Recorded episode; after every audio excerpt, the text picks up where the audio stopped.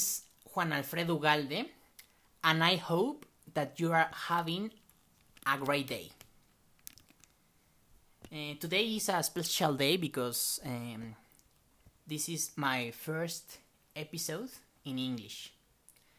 And the topic of the day is the art of persuasion. Ideas are the currency of the 21st century. The ability to persuade, to change hearts and minds, is perhaps the single greatest skill that will give you a competitive edge in the knowledge economy. An age where ideas matter more than ever. Some economists believe that persuasion is responsible for generating one quarter or more of America's total national income. As our economy has evolved from an agrarian to an industrial to a knowledge based one, successful people in nearly every profession have become those capable of convincing others to take action on their ideas. Think about the role of persuasion in our daily lives. Entrepreneurs persuade investors to back their startups. Job candidates persuade recruiters to hire them. Politicians persuade people to vote for them. Leaders persuade employees to take specific plans of action. CEOs persuade analysts to write favorable, favorable re- reports about their companies. Salespeople persuade customers to choose their product over a competitor's offering. In short, persuasion is no longer a soft skill. It is fun- a fundamental skill that can help you to attract investors, sell products, build brands, inspire teams. Persuasion is so important to billionaire Warren Buffett that the only diploma he proudly displays in his office is a public spe- speaking certificate from a Dale course. He once told business students that improving their communication skills would boost their professional value by 50% instantly. Words and ideas created the modern world. And words and ideas have the potential to make you a star in your field. As long as you can persuade someone else to act on, on them. Following the tactics of one ancient Greek philosopher can help. More than 2000 years ago, Aristotle outlined a formula on how to master the art of persuasion in his work Rhetoric.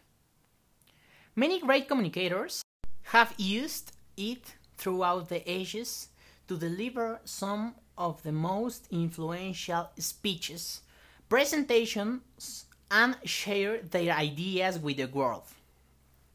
To become a master of persuasion yourself and successfully sell your own ideas, try using these five rhetorical devices that Aristotle identified in your next speech or presentation. Number number 1. Character. To me, character represents the part of a speech or representation when your audience gains some insight into your credibility. Aristotle believed that if a speaker's actions didn't back their words, they could lose credibility and ultimately weaken their argument. For example, in a now famous TED Talk on reforming the, the criminal justice system, human rights attorney Bryan Stevenson begins. I spent most of my time in jails, in prisons, on death row.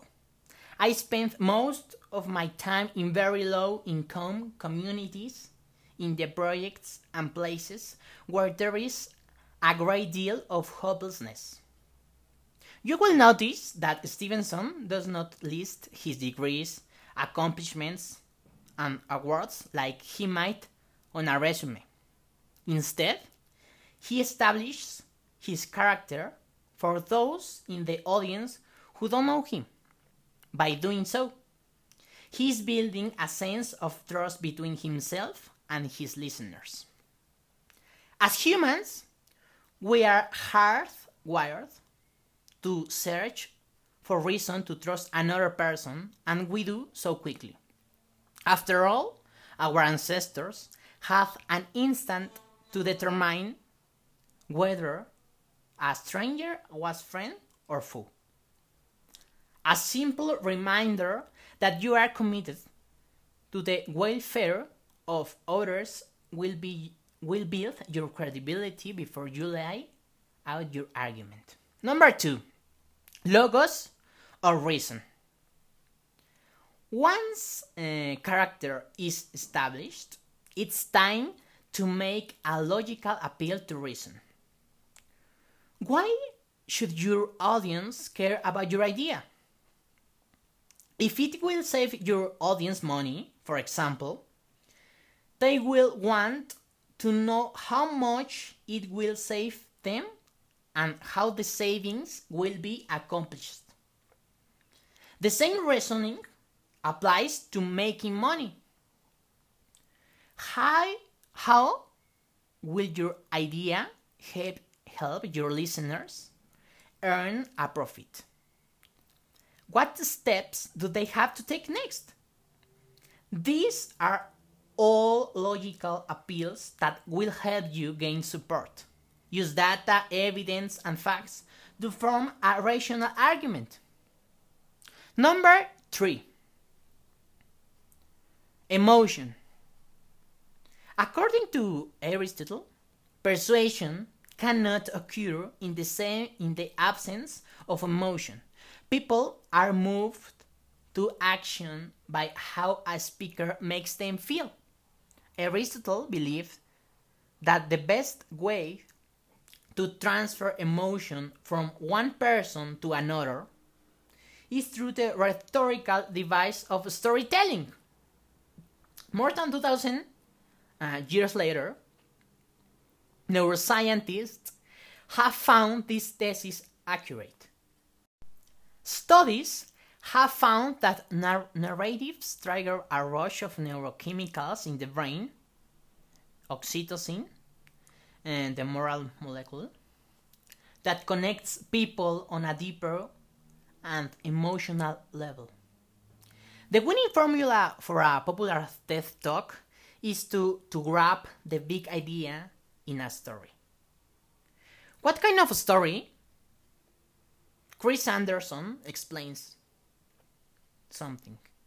The stories that can generate the best connection are stories about your personality or about people close to you. They tales of failure, uh, misfortune, danger, or disaster, told authentically, hastens deep engagement. The most personal content is the most rateable. Number four, metaphor. Aristotle believed that uh, a metaphor gives language its verbal beauty. To be a master of a of metaphor is the greatest thing by far, he wrote. When you use a metaphor or analogy to compare a new idea to something that is uh, familiar to your audience, it clarifies your idea by turning the abstract into something concrete. Let's return to the example of Warren Buffett, one of the safest uh, practitioners of persuasion. Buffett rarely gives an interview without using a metaphor to make his point. When you hear investors uh, say they look for companies surrounded by a moat, for example, it's a reference to a, a, a popular metaphor he established. Buffett has said that, the, that he looks for companies that are economic castle surrounded by moats that make it hard for competitors to enter into the industry. More recently, Buffett gave a speech at the 2017 Berkshire uh, annual shareholders meeting, stating that the growth in healthcare spending is the tapeworm of American economy. Through this visceral metaphor, Warren uh, described a serious problem eating away at the foundation of our economic system. Buffett didn't have to explain what happens when the tapeworm grows bigger. Newspapers and blogs covering the event used tapeworm in their headlines. Those who master the metaphor have the ability to turn words into images that help others gain a clearer understanding for their ideas. But more importantly, remember and share them. It is a powerful tool to have. Number 5 Brevity. Here again, Aristotle was ahead of his time. Aristotle have, had discovered that there are fairly universal limits to the amount of information with which any human can absorb and retain, writes King's College professor Edith Hall in Aristotle Way. When it comes to persuasion, less is always more. Brevity is a crucial element in making a persuasive speech. An argument, Aristotle said, should be expressed as compactly and in as few words as possible. He also observed that the opening of a person's speech is the most important since attention slackness everywhere else rather than the beginning. The lesson here is start with your strongest point. The good news for communicators is that Aristotle believed that persuasion can be learned. In fact, according to Hall, he was viewed as quite threatening to the political uh, class in ancient Greece when he made the tools of rhetoric available to masses. They wanted to keep the formula a closely held secret, but Aristotle wanted everyone to have access to it. He championed the idea that a person's ability to speak and write well and to use rhetorical devices to change another's perspective could unleash human potential and maximize happy, happiness. While the tools we use to communicate ideas have changed in the past 2000 years ago, the human brain has not. The same formula that worked then will work now. Thank you so much for listening this episode. You can uh, follow me on my social media Instagram, Twitter, Facebook, and YouTube. You can find me if you search Juan Alfredo Ugalde Romero. Thank you so much.